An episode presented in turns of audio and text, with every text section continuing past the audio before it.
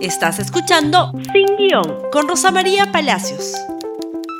Muy buenos días y bienvenidos nuevamente a Sin Guión. Y hoy vamos a hablar de prioridades. Esta mañana se vacunó el primer médico peruano, el señor Joseph Vallejos, jefe de UCI del Hospital Loaiza.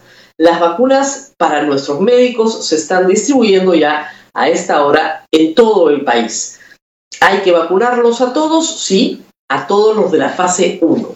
Pero esto implica que usted conozca cuáles son las prioridades para que más o menos conozca cuándo, cuándo le va a tocar vacunarse. Una buena noticia de hoy es que ya se cerró el contrato con Pfizer, se anunció ayer, pero hoy se ha hecho público.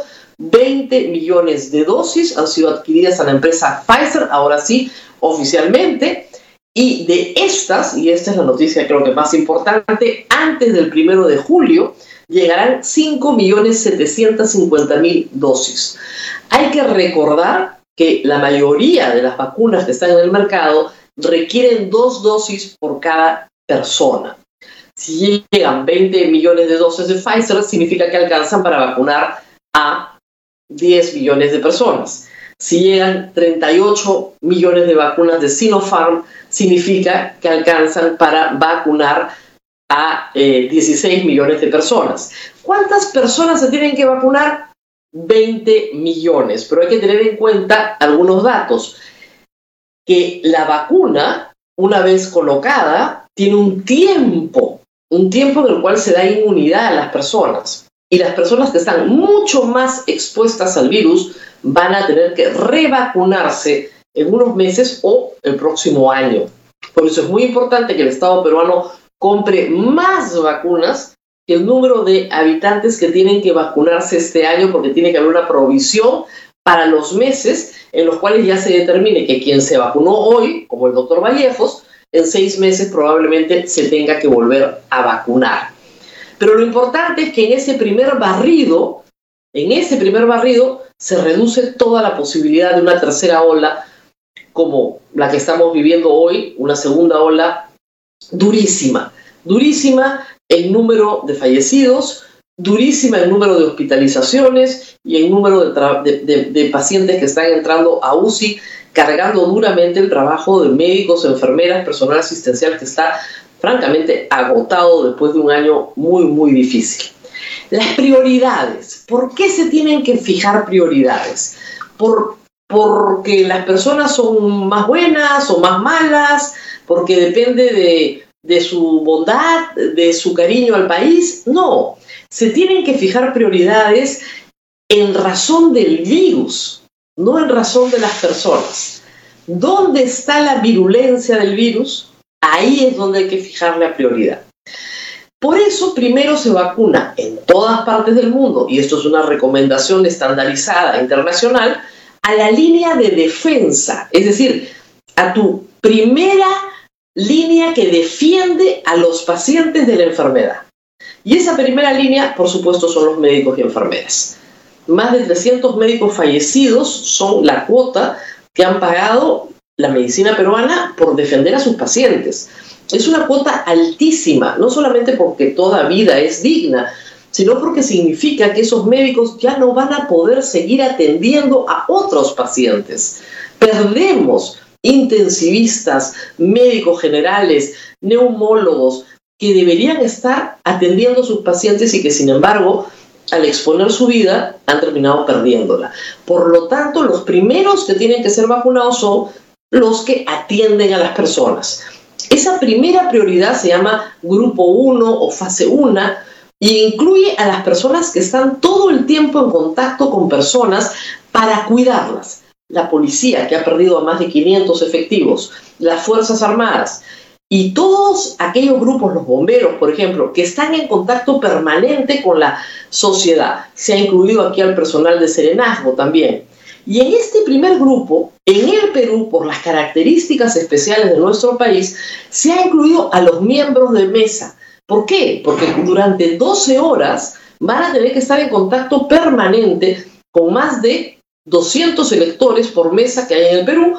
Son 12 horas, es verdad, van a estar las mesas una por aula, muchos más locales, pero de todas maneras vacunarlos es una forma de protegerlos.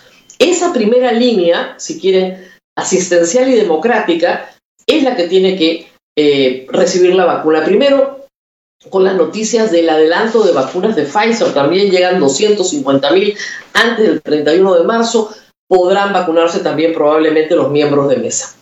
El segundo grupo es el que ha generado bastante polémica. En primer lugar, todas aquellas personas que sean mayores de 60 años. ¿Por qué? Porque en esta particular enfermedad son los más vulnerables. Si la enfermedad ataca a una persona mayor de 80 años, es mucho más probable que muera que cuando ataca a una persona de 30 años. Por, eso hay que vacunarlos primero. Otras enfermedades tienen otra forma de comportamiento. La gripe española, por ejemplo, a principios del siglo XX, atacó a los jóvenes y prácticamente no tocó a los mayores. Esta vez tenemos que vacunar a quienes, a los mayores de 90, a los mayores de 80, a los mayores de 70, se va bajando hasta que se vacuna a todos. Dentro de este grupo, por supuesto, se ha incluido a los agentes penitenciarios y también a los reos. Y esto ha generado una tremenda polémica, porque hay personas que dicen que los reos son malas personas y que no merecen nada y que no tienen dignidad. Es un tema de derechos humanos, por supuesto, pero también es un tema de orden práctico. Los reos en el Perú, en las cárceles peruanas, están hacinados porque así lo dispuso el Estado peruano. Lamentablemente este es un problema que no pudo solucionarse. Con casi 400 fallecidos, adquirieron inmunidad de rebaño el año pasado en casi todos los penales del Perú.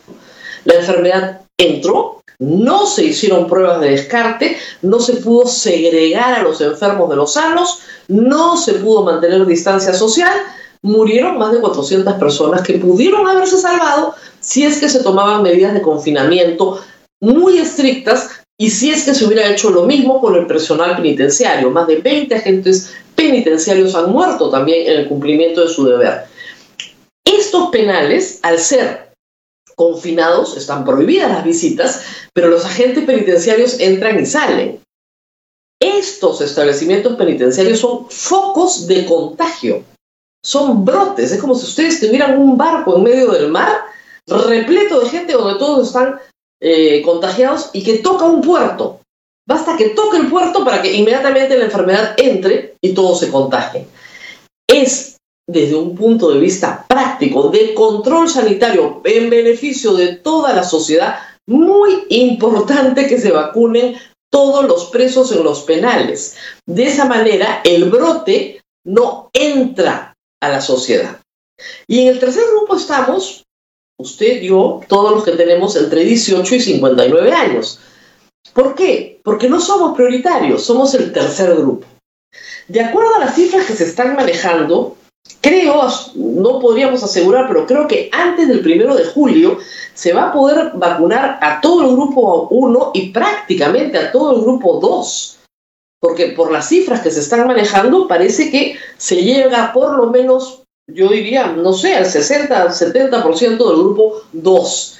Se necesita vacunar al 70% de los 20 millones para adquirir la inmunidad suficiente y luego planificar la siguiente estrategia de vacunación, porque por ahora, mientras no haya una cura, lo hemos explicado varias veces, la inmunidad que nos da la vacuna es temporal, no es perpetua. Por lo tanto, es muy importante reiterar con toda la alegría que nos da que los médicos se vacunen, que usted tiene que seguir cumpliendo las medidas de higiene básicas. Tiene que lavarse las manos, tiene que distanciarse de los demás, tiene que ponerse mascarilla. Dicen, nadie se muere en la víspera, ¿no es cierto? Bueno, que nadie se muera en la víspera de la vacuna.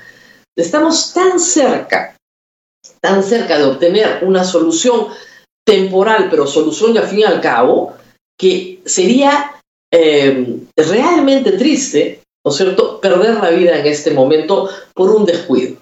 Las prioridades están ahí. Lo curioso de toda esta historia es que hace un mes, cuando se anuncia que viene la vacuna de Sinopharm, pues las encuestas no eran muy favorables a vacunarse, ¿no es cierto? casi el 48% de los encuestados decían que no se iban a vacunar. Hoy parece ser que las cosas han cambiado y que la mayoría quieren vacunarse incluso antes de su turno. Pues que quede claro que hay un turno y hay que esperar. Agradecer, celebrar y esperar. Esperar cada uno en su turno. Si usted conoce de alguna situación en la cual no se respeten las prioridades establecidas, pues tiene que denunciarlo. Esto es muy grave, no se puede admitir ni robos, ni tráfico de vacunas, ni ventas clandestinas. Nada de esto puede ser permitido en estas circunstancias porque las prioridades tienen una racionalidad que implica que menos gente muera en el Perú por esta enfermedad. Así que a seguir con las prioridades, a cumplirlas ya, agradecer que tenemos ya un día marcado en la agenda, primero de julio, para que por lo menos tengamos para ese entonces unas 8 millones de vacunas en el Perú que permitirían un gran, gran, gran avance y terminar, por supuesto, para septiembre, probablemente, si se cumple con todos los plazos, con haber vacunado al 70% de la población. Si la primera ola duró 10 semanas y esta dura lo mismo, debe estar bajando en abril, marzo, abril. Es evidente que nos van a mandar un confinamiento de 15 días mañana, no hay otra solución. Pero, pero, la tercera ola que nos tocaría en julio, agosto, ya no sería tercera ola. Esa es una gran, pero gran noticia. Conmigo será todo por hoy, pero no se olviden de compartir este programa en Facebook, Twitter, Instagram y por supuesto en YouTube. Nos vemos el día de mañana. Gracias por escuchar Sin Guión con Rosa María Palacios. Suscríbete para que disfrutes más contenidos.